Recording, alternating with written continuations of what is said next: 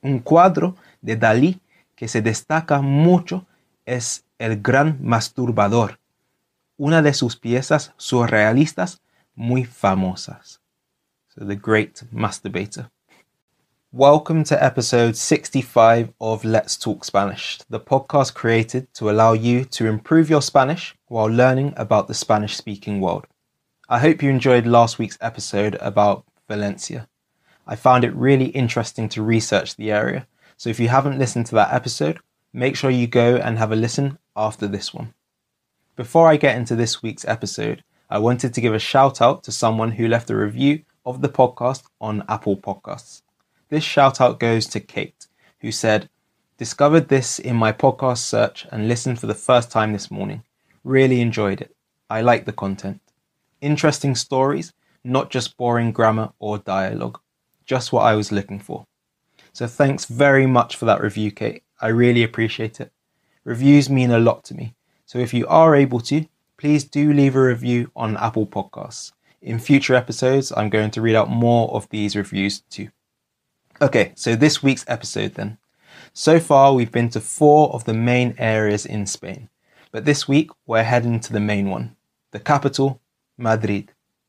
I visited Madrid a couple of years ago and loved the city. So, like my episode on Barcelona, this episode will contain lots of my own personal recommendations, plus some other really interesting things too. The second half of this one is completely dedicated to food and lots of the dishes specific to the capital. So it will be really interesting for all of you foodies out there, which is most of you, I think. Okay, enough from English me now, and let's talk Spanish.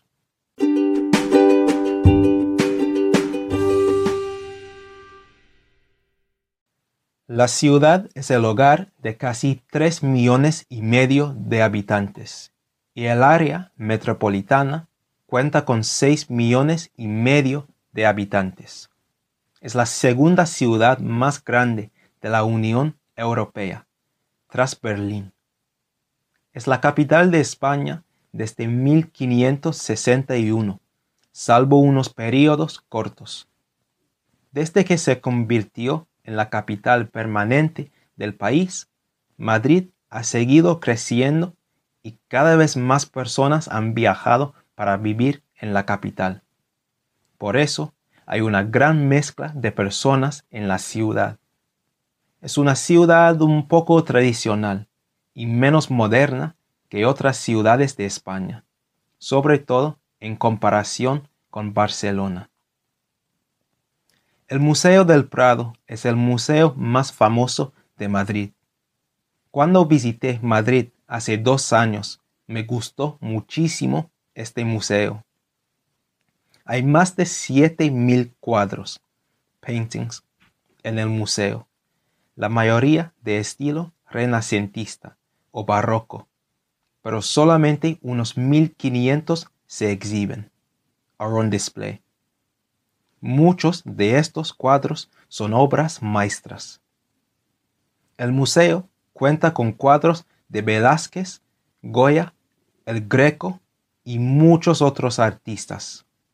El cuadro más famoso del museo es Las Meninas de Velázquez, The Ladies in Waiting, pintado en 1656 durante el siglo de oro de España, the Spanish Golden Age, literally the Golden Century. Hay quienes dicen que es el mejor cuadro de todo el tiempo. Además de los cuadros, hay esculturas y dibujos también. El Prado es enorme, así que puede ser un poco agobiante. Abrió en 1819. Otro museo muy famoso de la ciudad es el Museo Nacional Centro de Arte Reina Sofía. A diferencia del Prado, este museo cuento con arte contemporáneo de los últimos 100 años. Es mucho más moderno. Además, este museo se centra en arte español. Hay algunas piezas de artistas internacionales, pero casi todas son de artistas españoles. El museo ofrece muchas piezas de Pablo Picasso, Salvador Dalí y Joan Miró, tres de los artistas modernos más famosos del país. Un cuadro, un cuadro de Dalí que se destaca mucho es El Gran Masturbador, una de sus piezas surrealistas muy famosas. The Great Masturbator. Sin embargo, sin lugar a dudas, la pintura más famosa del museo es Guernica, la pintura de Picasso que representa las atrocidades de la Guerra Civil Española. Es un cuadro gigante que me sorprendió mucho cuando lo vi. Mide tres metros y medio por casi ocho metros. Demuestra claramente la destreza del pintor. La destreza being the skill. If you didn't catch what I said earlier, I said that Guernica measures roughly three and a half meters by eight meters, which is crazy big. Este museo es la atracción turística más visitada de Madrid. Los domingos tiene lugar el mercado más famoso de Madrid, el rastro. Este mercado es un mercado de pulgas, flea market, y hay una mezcla increíble de bienes. Hay unos 3.500 puestos, stools, en el mercado. Si quieres encontrar lo mejor del mercado, hay que ir temprano. Además, es más fácil encontrar una ganga, a bargain, más temprano. Con, respecto al nombre del mercado, viene del rastro que dejaba la sangre de los animales que solían llevarse por el barrio desde el matadero. El rastro is the name of the market, but rastro means trail. As the animals used to be carried through the streets where the market takes place from the slaughterhouse, el matadero, they used to leave a trail of blood. El Palacio Real de Madrid es otra atracción muy hermosa de la ciudad. Es el palacio real más grande de Europa Occidental, Western Europe. La familia real ya no pasa mucho tiempo en este edificio. Cuenta con cuadros de Goya y muchos relojes, y como cada palacio real es muy ornamentado. It's very ornate. Una de las atracciones más importantes de la ciudad es el Retiro. Su nombre completo es el Parque del Buen Retiro. En un principio era un parque solamente para la familia real, pero se abrió al público hacia finales del siglo XIX. So I said at the beginning or at the start, en un principio, it was just for the royal family, but it opened to the public towards the end of the 19th century, hacia finales del siglo XIX. El parque cuenta con más de 15.000 árboles. Hay un estanque artificial muy grande en el parque que se llama el estanque del retiro. Se puede alquilar un barco para recorrer el lago. Un estanque is a pond. Alquilar is to hire or rent something. Junto al estanque está un monumento muy impresionante e inmenso, Alfonso XII, Alfonso XII, rey de España entre 1874 y 1885. El Palacio de Cristal es uno de los edificios más emblemáticos de la ciudad. Como sugiere el nombre, está hecho casi completamente de cristal. Ahora es el hogar de exhibiciones temporales del Museo Nacional Centro de Arte Reina Sofía, pero solía albergar muchas flores exóticas de las Filipinas. It used to house or be home to the flowers. That's what albergar means. Está ubicado junto a otro lago artificial pequeño y hay muchas tortuguitas, o sea, tortugas pequeñas, en esta parte del parque. Abrió en 1887. En el sur del parque está la Rosaleda, un jardín de rosas que cuenta con más de 4.000 de este tipo de flor. Hay muchas esculturas por todo el parque, así que además de ser un parque, es como un tipo de museo. Bueno, obvio que es mucho más relajado que los dos museos de los que hablé al principio del episodio. Mucha gente patina por el parque. They through the park.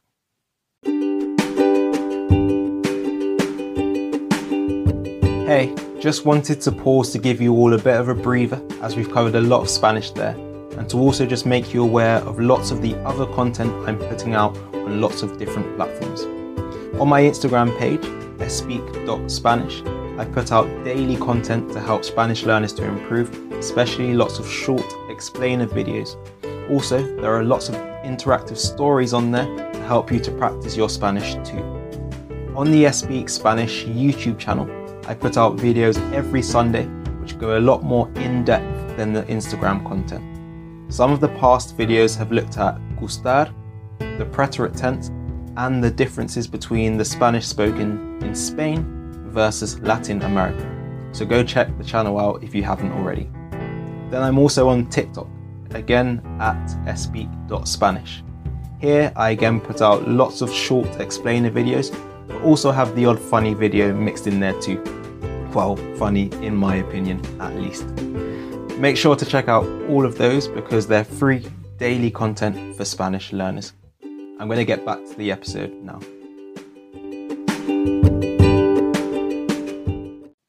La cocina madrileña, o sea, la comida de Madrid, es una mezcla de los platos de todas las regiones de España, lo que pasa a menudo en las capitales de países. Voy a hablar de unos de los platos más populares de la ciudad. Claro que las patatas bravas son muy comunes, pero quiero mencionar otros platos que son menos conocidos porque todos saben de las patatas bravas. El cocido madrileño, cocido is a stew. We've previously seen guiso, which is another word for stew. Es un plato muy popular en invierno en la ciudad. Es un cocido tradicionalmente de carne de res, beef, verduras, garbanzos, chickpeas, fideos pequeños y salchicha, o chorizo o morcilla. Morcilla is blood sausage, similar to how we have black pudding in England. Muchos restaurantes lo sirven los martes o los miércoles y suele ser servido de dos o tres platos, in two or three courses. In terms of food, un plato is a course not un curso. El primer plato consiste en un caldo, broth. El líquido se separa del resto de la comida y se sirve con fideos pequeños. Luego son servidos los garbanzos y las verduras y por último se come la carne y la salchicha. Si el plato se come de dos platos, los garbanzos, las verduras, la carne y la salchicha se comen juntos. Huevos rotos o huevos estrellados es un plato que me gusta mucho. El plato consiste en dos partes principales, papas y huevos. Primero, las papas son fritas en aceite de oliva con sal. Luego, se ponen por encima a las papas los huevos fritos. The potatoes are topped with the eggs. Finalmente, el camarero suele romper las yemas de los huevos delante de ti.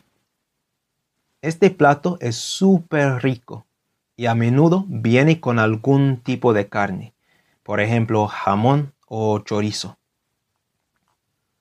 El bocadillo de calamares es algo que se puede comprar en cualquier esquina de Madrid. O sea, está en todos lados. Es una comida muy madrileña. Es un plato muy sencillo, pero muy satisfactorio a la vez. El tradicional se compone solamente de pan fresco y crujiente con calamares fritos en aceite abundante. Freír en aceite abundante means to deep fry or deep fat fry. And for those that don't know, calamares are squid or calamari. Muchas personas agregan alioli para que no esté tan seco. Yo nunca he probado un bocadillo de calamares, pero me encantaría comer uno. Los calamares son súper ricos, pero seguro que yo agregaría una salsa, porque sin salsa me parece muy seco y creo que me dolería la, la boca. I think I'd hurt my mouth. Como acabo de demostrar, hay mucha comida muy buena en Madrid. Sin embargo, por desgracia, hay unos platos que no me atraen nada. El primer plato de este tipo es oreja a la plancha. Este plato consiste en orejas de chancho preparadas en una plancha. Grilled pig's ears. A decir verdad, no tengo muchas ganas de comer las orejas de un chancho. Las orejas suelen comerse con limón y sal y pimentón. paprika.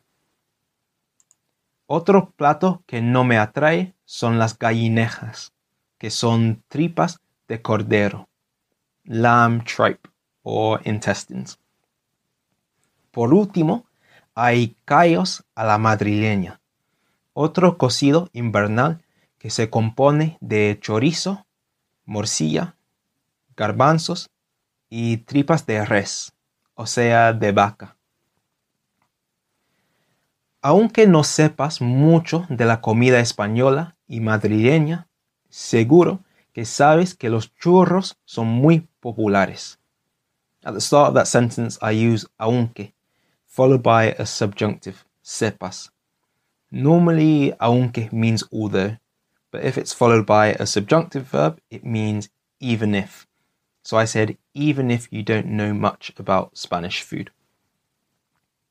La churrería más famosa de Madrid se llama la Chocolatería San Ginés. Una churrería es un lugar donde se venden churros. Está abierta desde 1894 cuando fui a Madrid, visité esta tienda y comí demasiados churros, como siempre hago. Normalmente sirven churros 24 horas al día, así que después de salir de una discoteca, puedes ir a comer churros acá. En Madrid hay dos comidas muy parecidas, los churros y las porras. Los churros son los que son bastante pequeños y delgados. Thin. Si vives en Inglaterra, únicamente tenemos churros. Mientras que las porras son similares, pero son mucho más grandes. Aunque me encantan los churros, no podría comerlos cada día. Son muy grasientos, ya que se cocinan en muchísimo aceite vegetal. They're very greasy, grasiento, from the word la grasa, meaning fat or grease. Aceite vegetal is vegetable oil. Además de todos sus platos emblemáticos, Madrid también cuenta con el restaurante más viejo del mundo, que se llama El Sobrino de Botín. abrió sus puertas en 1725. Fue fundado por un francés, Jean Bottin. Uno de sus platos más famosos es el cochinillo asado, roast suckling pig.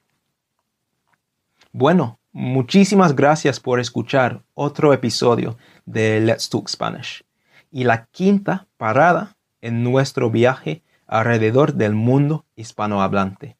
So the fifth stop on our trip. Me gusta mucho la capital de España y seguro que volveré allá en el futuro. Ojalá ahora quieran ustedes, los oyentes, visitar Madrid también. Muchas gracias de nuevo y nos vemos en el próximo episodio. Chao.